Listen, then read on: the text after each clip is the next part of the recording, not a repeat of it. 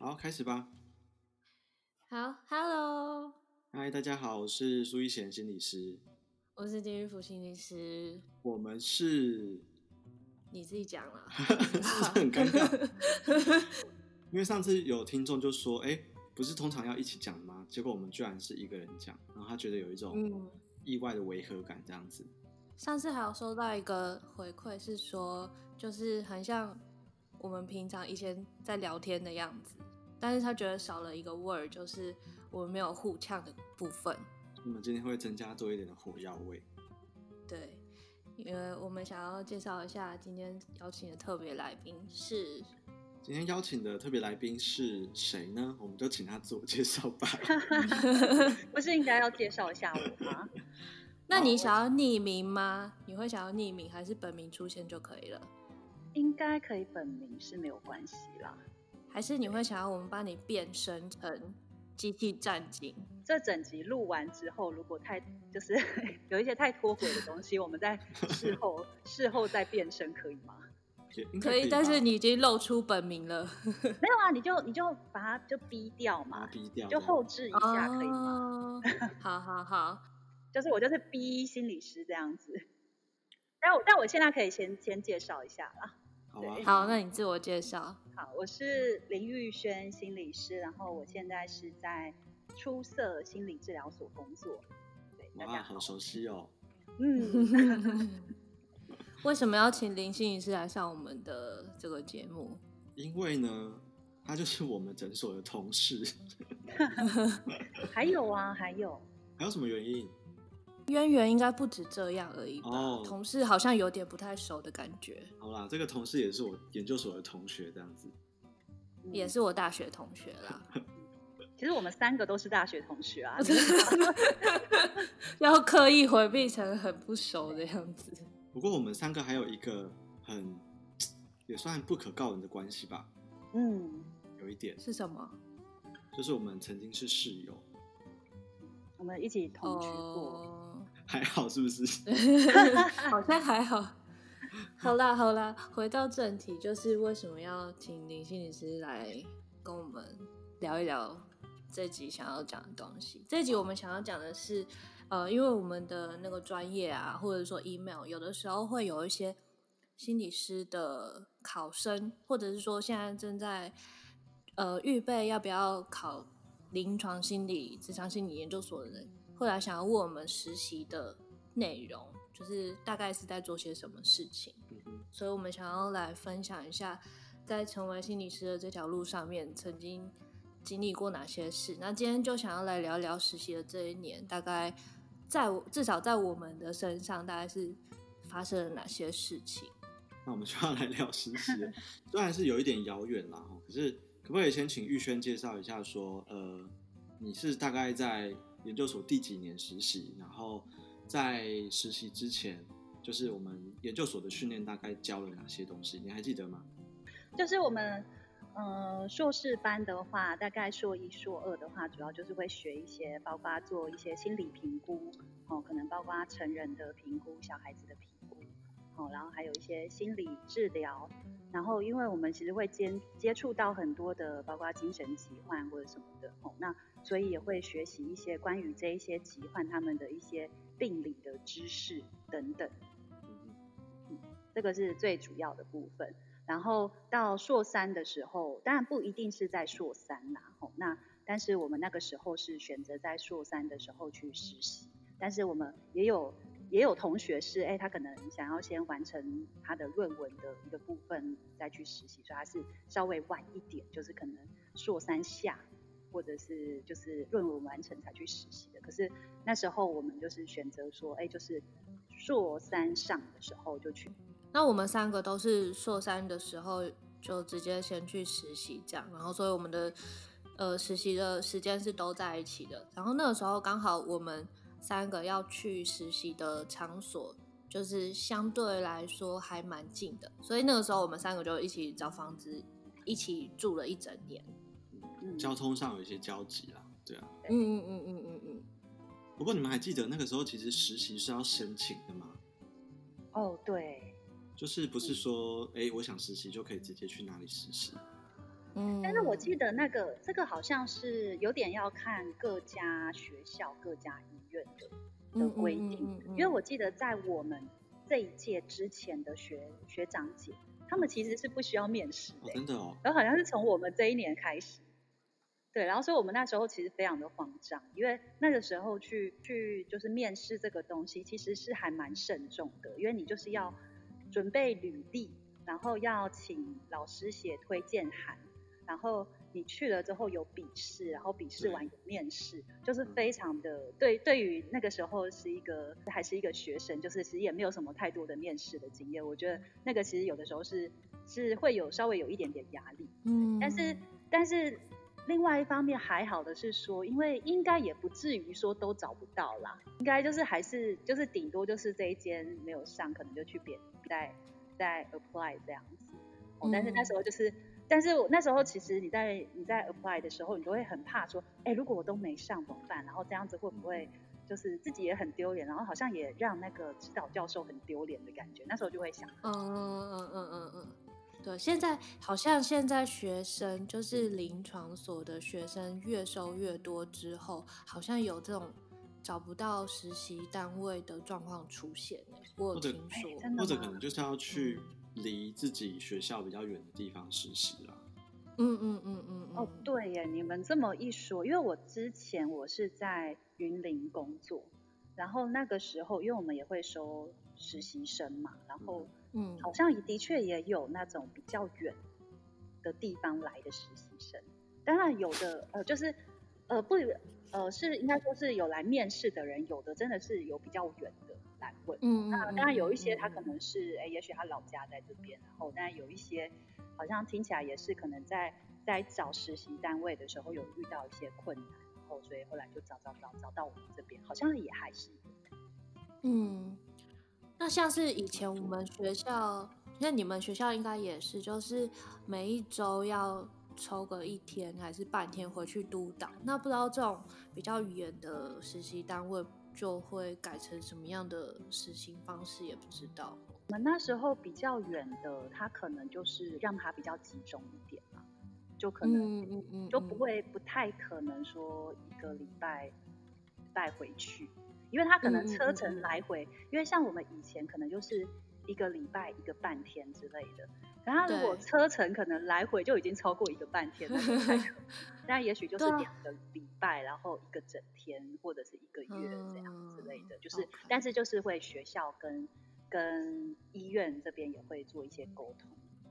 嗯，而且对学生来说，那个交通成本很高诶，是这种跨县市的话。那是不是可以分享一下实习到底都在干嘛？是如果是一整天的话。实习生一天可能会像什么样子？就是要做些哪些事啊？嗯、就是很典型的话，大概会是怎么样的？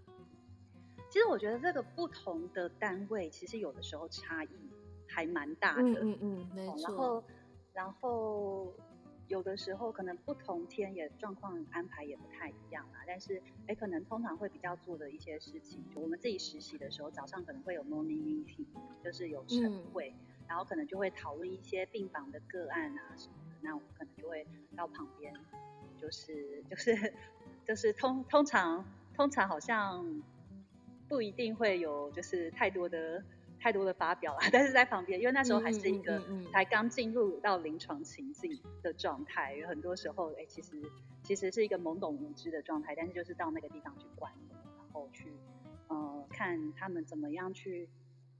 讨论这个个案，然后可能整个医疗团队，哦，因为那个晨会里面可能就会有医师啊、护理师啊、社工师啊、职能治疗师、心理师等等，就是这些人全部聚、嗯、聚在一起讨论个案，哦，就是会有会参与这样子的晨会完，有的时候会有，嗯、呃，会去观摩一下，就是住院医师的训练，哦，因为我们在精神科实习嘛，那因为其实住院医师他们之后要考。精神科专科医师，他们会有一些呃考试的过程，可能要要口试还是什么的哦。然后那时候我们有这个机会，就是哎、嗯，他们要去练习口试，所以他们会去找病人来，然后去练习说，哎，我怎么要去去做会谈，然后旁边会有一些比较资深的，就是主治医师，然后可能会给他一些回馈，然后我们也会去观摩这个部分。然后我觉得这个部分对那个时候的我们来讲，其实也是有蛮蛮大的帮助。呃，在我们实习过程中，可能做最多的就是在心理横件的部分。对，对，就是要做非常非常多的横件。哦，那横件这个词，大家可能有的会不太理解，但是简单来讲，它其实就是透过各式各样的方式，可能透过会谈，透过行为观察，然后透过呃一些测验工具等等的方式去了解，哎，这一个人是呃是怎么样让他变成今天这个样子。嗯，然后那个时候会花非常非常多的时间在做这件事情，因为有的时候如果我们希望彻底了解一个人，就是要做一个全套的心理测验。有的时候就是三个小时就过去了，所以可能一整晚上就过去了。对，一天只能排两个最多。对对对。然后，而且你不是做完就就没事了嘛？你做完你其实要写报告，超痛苦的。对这件事情就是非常的痛苦，尤其是对于呃一个新手新手实习心理师来讲，就是你写报告的时间可能跟你。就是在横建的那个时间可能会差不多。哎、欸，我的会是倍数哎。对，我是比较保守讲差不多，就可能比较还好。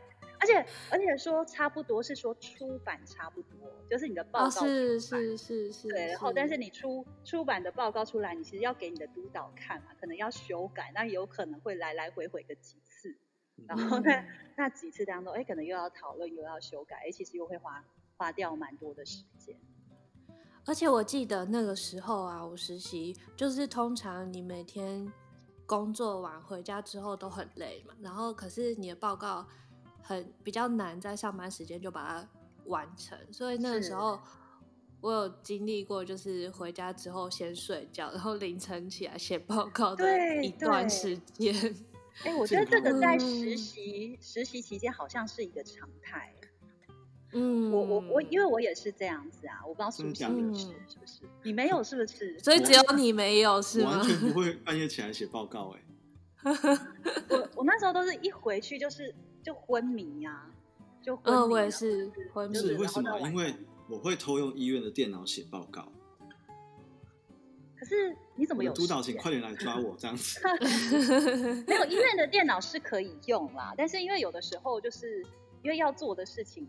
蛮多的，因为还有像他刚刚讲文件嘛，但是另外就是心理治疗啊，哦，那心理治疗，哎，对啊，也会有一些个案，然后有的时候实习你还要负责一些行政的部分，嗯嗯，哦，像是我们那个时候，我刚刚讲好像说，哎，有横件有治疗，我好像就很轻松的讲过去，可是我记得我们实习的时候，哎，其实这些横横件这些治疗，其实都是你要打电话去联络跟他排时间，对对对，然后嗯嗯嗯，有时候联络不上。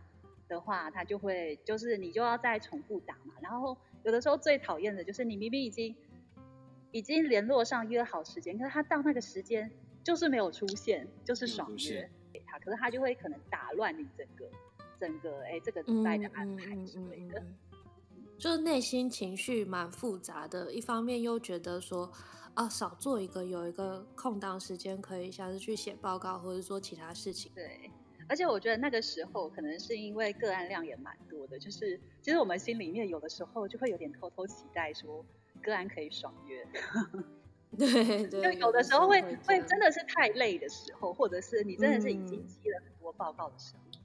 好，哎，像是在就是实习期间这么多种业务，好了，你们有没有各自比较喜欢哪一些业务，或者说哪一些？呃，在机构中发生的事件，像比方说，好了，我还蛮喜欢跟住院医师，就是就是相处起来没有像主治医生那么有压力，然后可以跟他们讨论个案，然后又因为他们在病房里面 care 病人最长时间嘛，所以有的时候跟他们讨论起来还蛮愉快的，然后又有一点。得到不同领域的知识，这样就是这这个这个事情是我觉得在实习当中蛮享受的一个一个工作内容。那你们有没有自己比较喜欢的？我自己最喜欢的部分，嗯，可是跟临床工作可能比较没有关系。是便当吗？不是，是呃，我记得好像每个礼拜几的早上吧，就是我们之前在住院，就是在急性病房实习的时候，都会有那个，好像是物理治疗师还是职能治疗师，他们会带这些个案，就是做那个早操。嗯。然后我非常喜欢去跟着跳。嗯。为什么呢？因为我发现，其实这是跟某些个案快速建立关系的方法。哦，对，所以我就会有有有意图的，就是在那边跟着他们一起做那些没有很困难的动作啦。然后，可是就是尽量跟我未来可能要去 care 的一些个案，就是待在那个环境里面。是五行健康操吗？我已经忘记那时候跳什么。不过，不过你这么一讲，我就想到，我的确也蛮喜欢，但是我是没有去跟着跳健康操了。但是，嗯、呃，的确那个时候，因为在病房里面嘛，那我觉得比较，嗯，我自己蛮喜欢的部分就是你可以观察到个案们他们的就是在各式各样场合的状况。哦，那因为有的时候我们，当然有的时候是观摩嘛，也可能跟着医生，医生去查房，然后我们跟着去。然后就会看到说，哎，这个个案，哎，也许他在跟医生讲话的时候，跟我们在会谈时或我们在做横件的时候，那个样子也许会很不一样。然后或者他去参加病房里面的一些职能治疗师带的团体的时候，哎，你又会看到说，哎，他好像旁边是病友的时候，或者在一个团体里面，哎，他可能呈现的样子又不太一样。然后我觉得这个是，嗯，做临床心理师有的时候比较看不到的部分。然后那时候可以看到这个，嗯、就会觉得哎，还蛮有趣的。嗯，我也很喜欢那种跨领域会议，从各个不同角度去看某一个个案，不同的处遇，我觉得很有趣。那这样子实习，实习的这一年，你自己觉得最大的收获是什么？我觉得实习的那一年，我刚刚本来还想说，嗯，要是。要说比较有自信嘛，但好像不是这么讲。我觉得应该是说，因为我觉得实习实习心理师常常在面对病人的时候会有一个障碍，是因为我们实在是看起来太年轻了。嗯，就是然后有的时候，尤其有的时候，可能你大部分遇到的遇到的病人遇到的个案，可能年纪都比你大，然后就是好像一个小毛头出现，然后。就是穿着白袍，也不知道真的假的，然后出现在那里。就是我们，其实我们那时候在实习的时候，其实我们也会有一点点心虚的感觉，就会觉得说啊，好像觉得自己好像还那个专业度可能还不够之类的，我就会很担心这一点。但是我觉得实习过完一年之后，你其实会觉得说，哎，对啊，也许也许没有这么资深，没有这么多的经验，然后也许你。人生的经验也不像某一些某一些个案这么多，然后，呃，你看起来也是也是就是看起来很年轻的样子，可是即使是在这样子的状况下，你还是可以去接近一个人，了解一个人，帮助一个人。嗯，对，我觉得会是这个部分好像会比较知道说，哦，其实我是做得到这件事情，然后我不知道那个东西叫不叫做。信心，因为我觉得它某部分不是信心，它比较像是一个哦，我知道即使我不是很有自信做这件事情，但我还是可以在这样子的状态下，我还是可以用一些方法很努力的去接近一个人，了解一个人。我自己实习最大的收获就是，我觉得因为我们以前都花很多时间在念书嘛，然后真的接触到临床个案之后，你就会发现为什么为什么这个。这个个案他的诊断是忧郁症，可是他的样子跟我想象中的那个忧郁症的样子，其实差别是蛮大的。嗯，对，我觉得这个落差是我在实习的时候就是最 surprise，然后我也觉得就是我学习到的最多的地方。